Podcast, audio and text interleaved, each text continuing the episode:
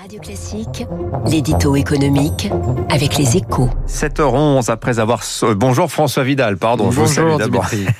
Après avoir sauvé la zone euro, on parle de Mario Draghi ce matin, va-t-il faire de même avec l'Italie? L'ancien patron de la BCE pendant les heures les plus sombres hein, de l'histoire de la monnaie unique en 2012 vient de former un gouvernement d'union nationale et ce en un temps record alors que Rome affronte une crise historique. François, est-ce qu'il faut croire au miracle Draghi?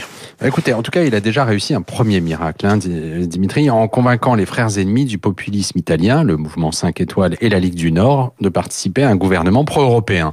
Pas si mal hein, pour un soi-disant technocrate peu habitué aux joutes politiques. Mais il faudra évidemment bien plus pour remettre l'Italie sur les rails, car les crises économiques et sociales nées de l'épidémie du Covid ne sont que les parties émergées d'un malaise beaucoup plus profond. Ça fait 20 ans maintenant hein, que la troisième économie de la zone euro fait du surplace.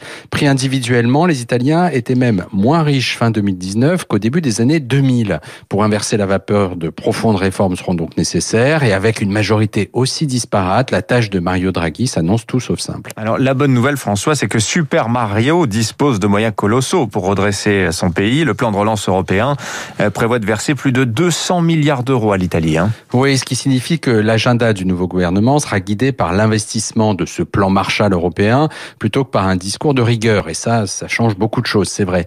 Si le père du quoi qu'il en coûte parvient à créer une dynamique dans les prochaines semaines, tous les espoirs sont donc permis, au moins jusqu'aux prochaines élections nationales qui devraient avoir lieu en 2022.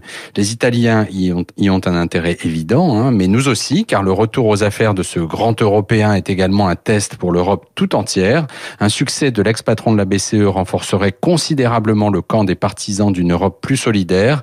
Au moment où la succession d'Angela Merkel s'engage en Allemagne où la bataille présidentielle se prépare en France, ce serait même une divine surprise, un miracle de plus à l'actif de Mario Draghi. François Vidal des Échos, merci à vous. Les Échos qui mettent votre journal ce matin à la une.